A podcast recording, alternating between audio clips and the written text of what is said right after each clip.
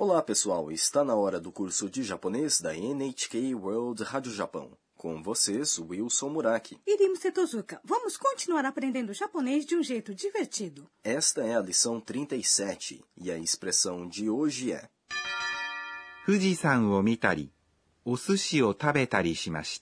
Fiz coisas como ver o Monte Fuji e comer sushi. A protagonista das nossas histórias é a Ana, uma estudante da Tailândia que está no Japão. A Ana voltou de Shizuoka para Tóquio e está contando para a senhora que toma conta do dormitório sobre a sua viagem. Agora vamos ouvir o diálogo da lição 37. A expressão de hoje é 富士山を見たり、お寿司を食べたりしました。 Fiz coisas como ver o Monte Fuji e comer sushi. 旅行はどうだった富士山を見たり、 お寿司を食べたりしました。楽しかったです。それは良かったわね。 Agora vamos estudar o diálogo. A senhora pergunta para Ana: 旅行はどうだった Como foi a sua viagem? 旅行 Significa viagem. は É a partícula que indica o tópico. どう É como. É uma palavra interrogativa usada para se perguntar à pessoa que escuta como coisas são ou o que a pessoa pretende fazer. Datta é a forma casual de desta, que encerra uma sentença no passado. Trata-se de uma pergunta, por isso, essa sentença é pronunciada com uma entonação ascendente. Vamos praticar. Ryoku wa dou datta? E a Ana responde. 富士山を見たり、お寿司を食べたりしました。 Fiz coisas como ver o Monte Fuji e comer sushi. Ou, vi o Monte Fuji, comi sushi, etc. Essa é a nossa expressão de hoje. Nessa frase, tari foi usado duas vezes. Você está atenta. たり、 é usado para citar exemplos de um conjunto de ações. Neste caso, a Ana citou dois exemplos. ela viu o Monte Fuji e comeu sushi, dentre outras coisas que fez em Shizuoka. Entendi. Fuji-san. É Monte Fuji. O é uma partícula que indica objeto de uma ação. O verbo mimasu é ver. Sua forma tá é mita. Caso o sujeito seja eu, vi. Acrescenta-se ri e se diz mitari. Entendi. Então colocamos li depois de mita, que significa vi, viu, vimos, viram, e dizemos mitari. Muito bem. É o mesmo que o sushi o tabetari. O sushi é sushi, um bolinho de arroz com um pouco de vinagre coberto geralmente com um pedaço de peixe cru. O honorífico o antes de sushi deixa a palavra mais polida.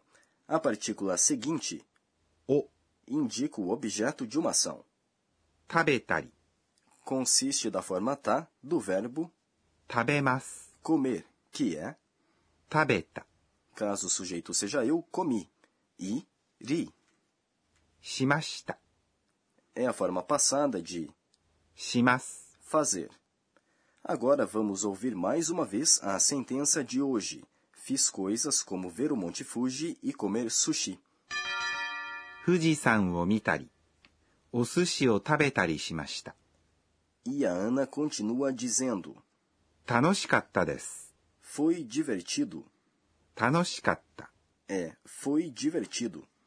É a forma passada do adjetivo 楽し divertido, agradável. いです。 Encerra uma sentença de modo polido.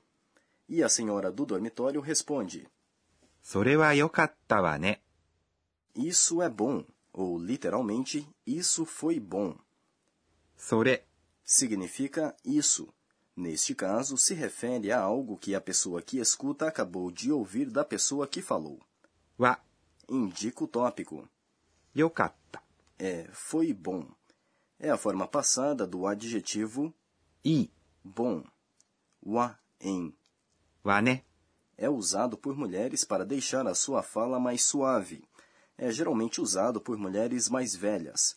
Ne É uma partícula usada ao fim de uma sentença para demonstrar empatia em relação àquilo que a pessoa que escuta acabou de ouvir da outra pessoa. Caso quem escuta seja um homem, depois, quando ele responde, ele não usa o a. Essa mesma frase seria dita deste modo por um homem. それはよかったね。 Ou seja, tanto homens como mulheres podem dizer それはよかったね. Agora vamos para o quadro Professora Pode Explicar, em que a professora Akane Tokunaga nos fala de um tema específico de cada lição. Gostaria de aprender mais sobre como mencionar exemplos usando tari. Vamos pedir que a professora nos explique.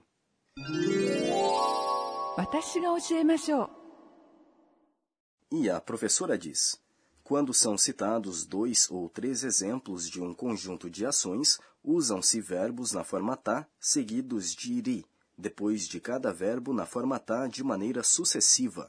Ao final, acrescenta-se shimasu, fazer. Shimashita.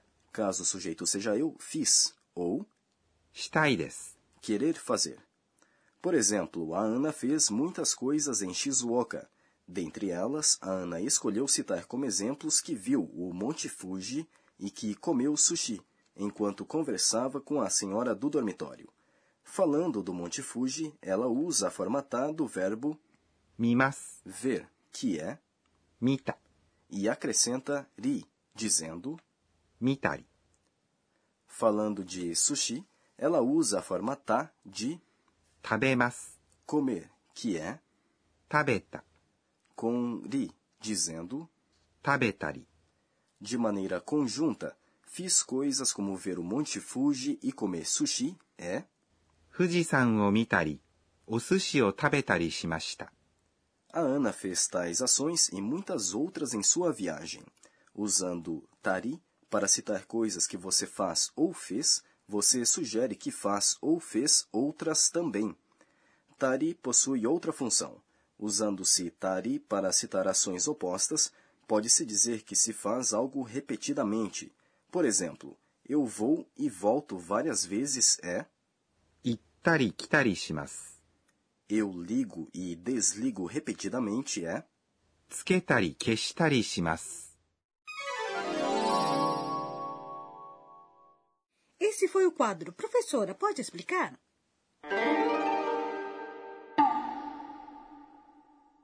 Agora vamos para o quadro Onomatopeia do Dia, em que aprendemos palavras e expressões japonesas que representam sons, ruídos e comportamentos. O tema de hoje é cansaço. Reto, reto. Reto, reto. Quem diz isso deve estar bem cansado. Reto, reto. É uma expressão usada quando se sente cansado e muito fraco. Essa expressão pode ser usada, por exemplo, se você estiver cansado depois de uma longa viagem. Kta, kta. A expressão kta, kta é usada quando se sente exausto ou com total falta de energia. Ela também pode ser usada quando alguém cozinha algo até que fique sem forma ou pastoso. Aprender essas expressões está me deixando cansada. Só mais uma. Guttari. Guttari. Indica que alguém perdeu suas forças por causa de cansaço ou doença. Você pode dizer que está guttari por causa de uma febre alta. Esse foi o quadro Onomatopeia do Dia.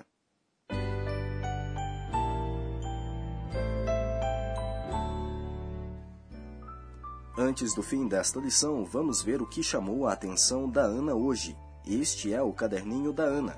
É Eto. Comprei um pacote de bolachas de chá verde como um presente de Shizuoka para a senhora do dormitório. Não foi fácil escolher. Tinha balas de chá, chocolate com sabor de chá e muitas outras coisas.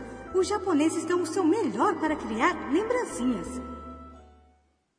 Este é o fim da lição 37. A expressão de hoje foi 富士山を見たり、お寿司を食べたりしました。 Fiz coisas como ver o Monte Fuji e comer sushi. Na próxima lição, algo incomum vai acontecer com a Ana, que está sempre muito saudável. O que será? Até a próxima lição.